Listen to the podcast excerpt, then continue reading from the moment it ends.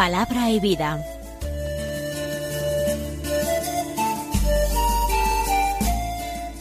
Con el Padre Manuel Horta, desde Sevilla.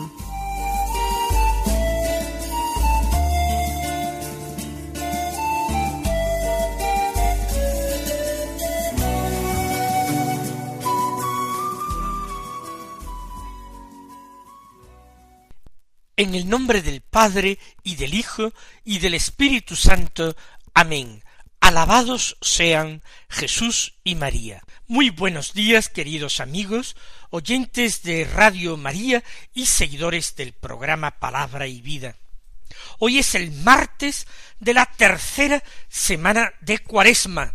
Seguimos avanzando en este tiempo litúrgico tan especial que es la Cuaresma vamos pidiendo gracias al Señor para alcanzar comprender mejor su misterio y disponernos mejor y más sinceramente a una conversión interior. Queremos ser de Cristo, pero queremos ser sólo de Él, sólo para Él, y queremos ser sólo en Él.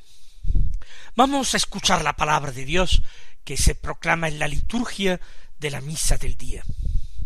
Hoy nos encontramos con un texto del Evangelio de San Mateo, del capítulo dieciocho, los versículos veintiuno al treinta y cinco, que dicen así En aquel tiempo, acercándose Pedro a Jesús, le preguntó Señor, si mi hermano me ofende, ¿cuántas veces tengo que perdonarlo?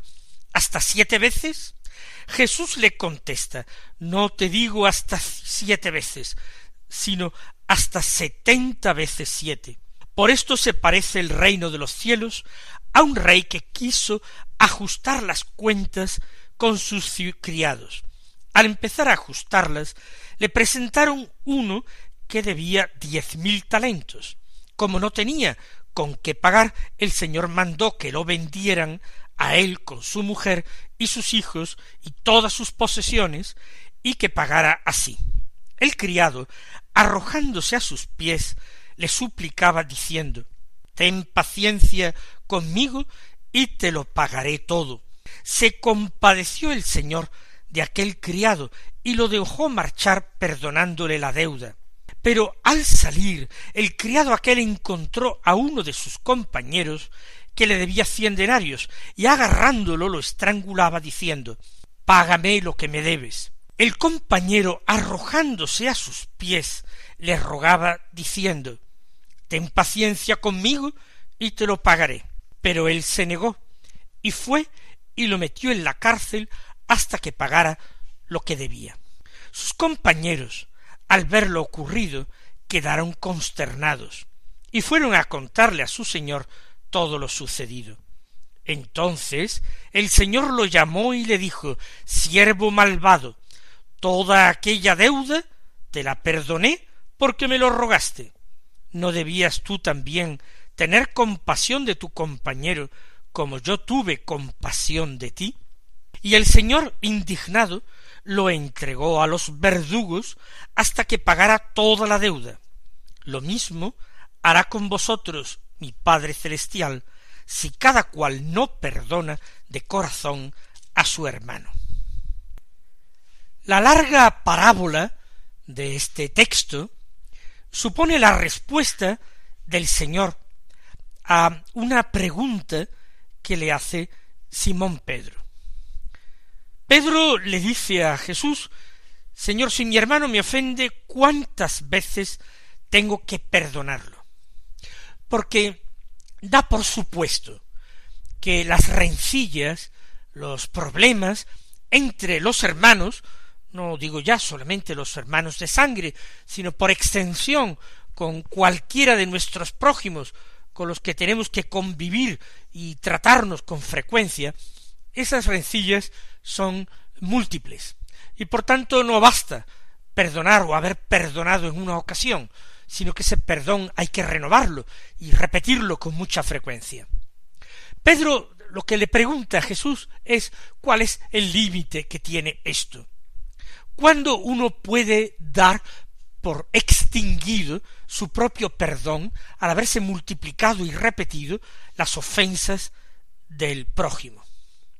Y lo que Pedro pregunta es hasta siete veces, dándole a siete ese sentido semítico y bíblico que tiene la escritura, que indica una cantidad perfecta.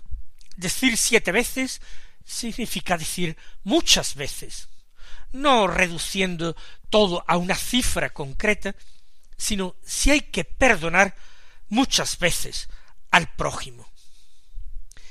Y Jesús le responde sorpresivamente que claro que hay que perdonar al prójimo, pero no siete veces, no muchas veces, sino que hay que perdonarlo siempre. Le dice setenta veces siete. Hay que perdonar al prójimo siempre. Y para ejemplificar esto y advertir contra el peligro de la falta de perdón, es para lo que Jesús cuenta la parábola, que comienza, como tantas otras parábolas del reino, de esta manera. Se parece el reino de los cielos a... El reino de los cielos no es la gloria celestial, no es el lugar donde habitan los justos, la patria de los bienaventurados, que allí moran junto con los ángeles, contemplando y adorando a Dios por la eternidad. El reino de los cielos es una manera peculiar de relacionarse con Dios, una manera de peculiar de relacionarse con Dios que Jesús ha venido a enseñar a los hombres. Él viene a mostrar el camino de la salvación, revelando el rostro escondido de Dios su Padre y enseñando a tratar con Dios. Por eso, en esta eh, predicación de Jesús, dice que se parece esta cuestión a un rey que quiso ajustar las cuentas con sus criados. Este rey no se dice de antemano, pero vamos a descubrir en los hechos que es un hombre justo, él quiere ajustar las cuentas. La palabra ajustar tiene esa raíz de justicia. Los criados son administradores de los bienes de su señor, en este caso de este rey. Todo administrador debe dar cuenta de la administración. Pues bien, al empezar a ajustar las cuentas, le presentan a uno, a un criado, a un servidor, que debía diez mil talentos. ¿Cómo es posible que haya llegado a crecer su deuda tanto como para alcanzar la fabulosa cifra de diez mil talentos? Es una cantidad a todas luces inverosímil que un criado pueda deberle a su señor. Sería casi el presupuesto de un país entero. Tener ya diez mil talentos es tener más riquezas que los más grandes monarcas de la antigüedad. Pero es que además, si diez mil talentos no es lo que tiene el rey, sino lo que le ha robado el criado, imaginemos lo que tendría. No tenía con qué pagar, se afirma en la parábola de una manera un poquito ingenua. Claro que no tenía con qué pagar. De hecho, se ha puesto esta cantidad que es imposible de pagar para que no haya ninguna otra salida, no haya ninguna otra posibilidad. El Señor entonces manda que lo vendan a él, a su mujer, a sus hijos, todas sus posesiones y que pagara así. Evidentemente no iba a poder pagarlo todo, ya hemos dicho que es imposible. Pero al menos en parte la deuda se resarciría. En aquella época, en la antigüedad, las personas podían ser vendidas como esclavos, por varios motivos, pero fundamentalmente por deudas. También a veces haber sido hecho prisioneros en una batalla y en una forma en que los vencedores se resarcían de los gastos, vendiendo como esclavos a los vencidos. Es una institución bárbara de la antigüedad, pero eso existía en la época, en la época y muchos siglos después, para vergüenza de la humanidad. La actitud de aquel rey, en sí la actitud no es injusta. Él busca recuperar parte de su dinero con los medios y usando los procedimientos que eran comunes en la época. Es el criado y su mujer y los hijos que son de alguna manera la propiedad del padre y del esposo. Ellos también son bienes económicos a disposición del deudor. Y todas las posesiones que tiene. Una manera, insisto, de minimizar la pérdida, aunque la deuda es imposible de pagar. Por eso sorprende lo que este criado dice, pide, suplica, echándose a los pies del rey, postrándose ante él, le dice, Ten paciencia conmigo y te lo pagaré todo. Y esto es inaudito, paradójico, porque nadie puede pagar toda la deuda, por completo la deuda, por mucha paciencia que tuviera el acreedor, en este caso el rey, el señor, por mucha paciencia que tuviera, no bastan ni siquiera varias vidas para eh, lograr ganar y pagar semejante deuda. Se pide paciencia, no se está pidiendo perdón, se está pidiendo un plazo de tiempo para eh, establecer, restablecer la justicia, saldar lo debido. Sin embargo, el Señor se compadece de aquel criado. ¿Y qué hace? No le otorga un plazo de tiempo para que pagase su deuda, sino que lo dejó marchar perdonándole la deuda. Aquel rey sabe perfectamente que la deuda era imposible de cancelar. Y como era imposible de cancelar, ¿para qué va a decirle que le da un plazo? Para que este hombre viviera a continuación angustiado, esperando que se cumpliera el plazo y volver a ser vendido como esclavo él y toda su familia. No, el Señor libera profundamente a este siervo y lo libera con el perdón, lo libera con la remisión completa y gratuita de la deuda. No se le había pedido el perdón de la deuda. Insisto en este detalle, no se le había pedido el perdón, sino que el deudor tenía todavía la fantasía de que él podría llegar a conseguir ese dinero y saldar la deuda. Y si saldara la deuda, ya no tendría nada que agradecer. Ya estaría en regla, ya estaría en paz con su Señor. Perdonarle, sin embargo, significa convertirle en deudor no de dinero, sino de gratitud, deudor de respeto y de amor.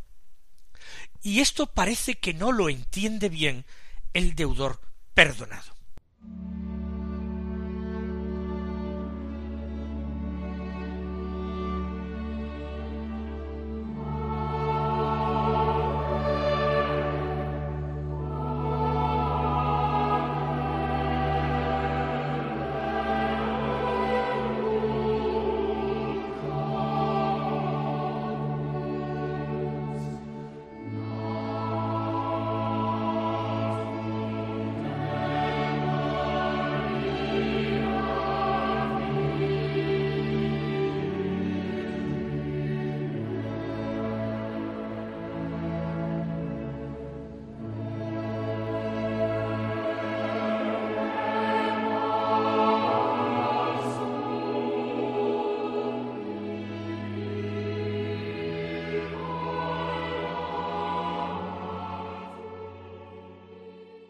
Y decimos que no lo entiende bien por cómo continúa la parábola.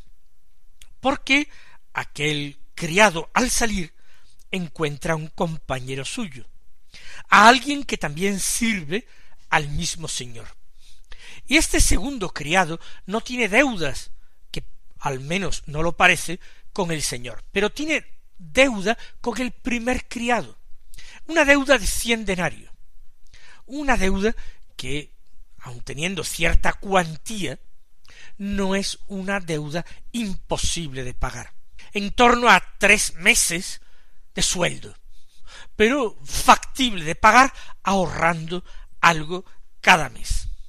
Sin embargo, el acreedor, el primer criado, no se la reclama sencillamente, sino que en cuanto lo ve, lo agarra y lo estrangula, ejerce una violencia terrible sobre él, diciéndole págame lo que me debes.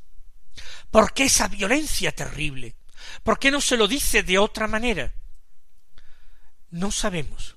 Quizás está apresurado porque quiere reunir cuanto antes la cuantiosa suma que él cree que todavía le debe a su señor, al rey. Lo estrangulaba. Págame lo que me debes. Y el compañero, suponemos que librándose de este estrangulamiento, se arroja también a sus pies, lo mismo que él había hecho arrojándose a los pies del rey. Y le ruega diciendo ten paciencia conmigo y te lo pagaré. En este caso, su petición es una petición razonable. Viendo la violencia con que había sido tratado, no sería propio en este segundo criado pedir el perdón de la deuda. ¿Cómo se lo concedería el perdón un hombre tan terrible, tan violento? Pero pide un plazo, ten paciencia. Y es un plazo que si se le da, podría llevar a la cancelación de la deuda. Sin embargo, el primer criado es un hombre tan poco razonable, tan violento, que se niega y lo mete en la cárcel hasta que pagara lo que debía.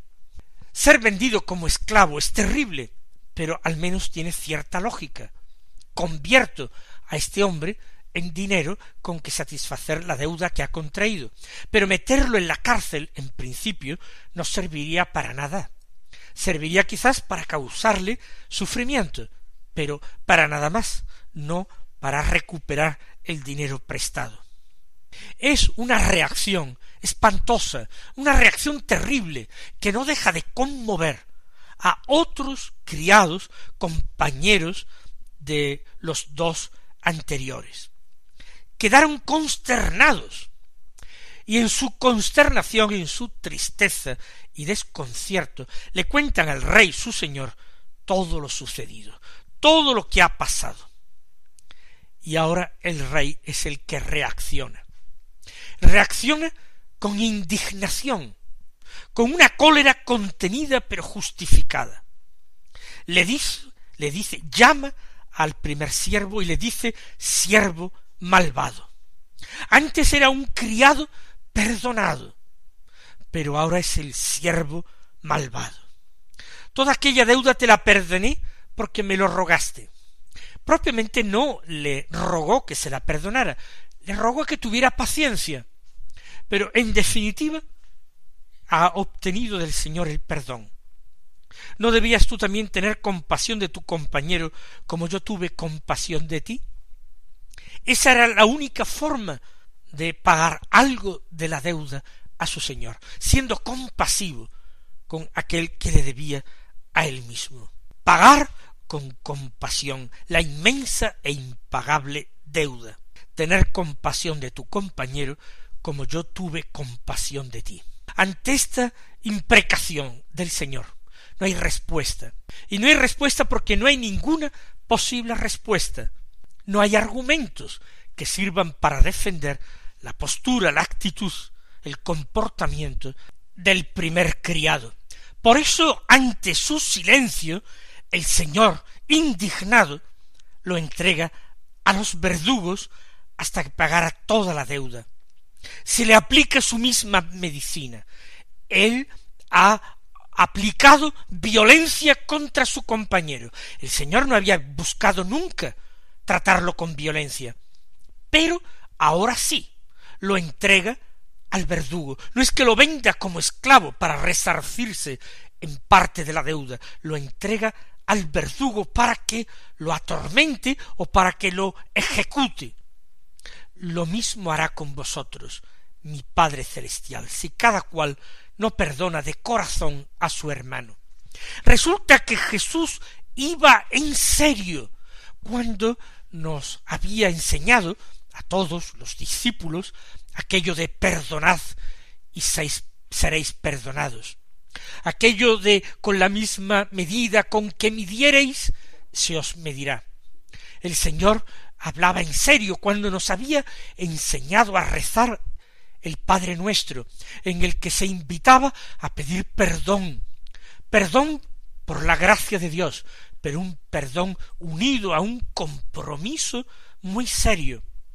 Perdona nuestras ofensas, perdona nuestras deudas, como también nosotros perdonamos a nuestros deudores. Decimos nosotros en la traducción, como nosotros perdonamos a los que nos han ofendido. Por eso mm, Jesús dice que este es el peligro, quien está cerrado a otorgar el perdón, es posible que el perdón se le cierre para él. Hay una misma puerta de entrada y de salida, la misma puerta de salida por la cual nosotros otorgamos generosamente, magnánimamente el perdón a los otros, a nuestros deudores, esa misma puerta de salida es puerta de entrada para el perdón de Dios a nosotros por nuestras muchas deudas, por nuestras muchas culpas y pecados.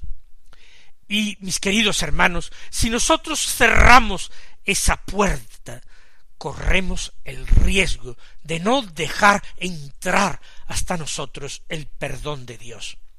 Y esto es algo que yo quiero subrayar hoy, para que no parezca que de las palabras de Jesús, que está, no lo olvidemos, contando una parábola, está narrando una historia imaginaria para que entendamos, para que no deduzcamos de esas palabras un comportamiento vengativo o justiciero de nuestro Padre Dios. No es un comportamiento vengativo y justiciero. No, es un peligro real el que existe. Lo que Jesús está anunciando y revelando es el peligro real, auténtico. Y yo lo acabo de formular, lo acabo de expresar de esta manera gráfica.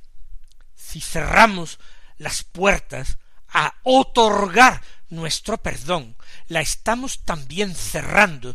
Nosotros la estamos cerrando a recibir la gracia, el don del perdón de parte de Dios. Esta sería, a mi juicio, la explicación más exacta y más correcta de la afirmación de Jesús de que eso mismo haría el Padre Celestial si cada cual no perdona de corazón a su hermano. Es interesante esa eh, explicación o mención de Jesús de perdonar de corazón. ¿Qué quiere decir perdonar de corazón? Perdonar de una manera sincera, auténtica. No otorgar una apariencia de perdón, sino tratar de purificar nuestro interior, tratar de limpiar nuestro corazón, para que el perdón que damos sea perdón de verdad, como el perdón que nos gusta recibir de Dios.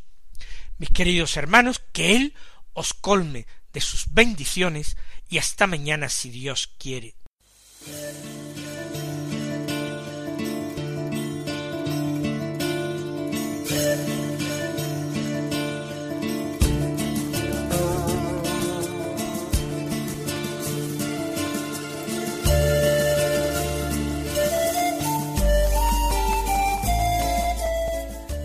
Concluye Palabra y Vida, un programa dirigido desde Sevilla por el Padre Manuel Horta.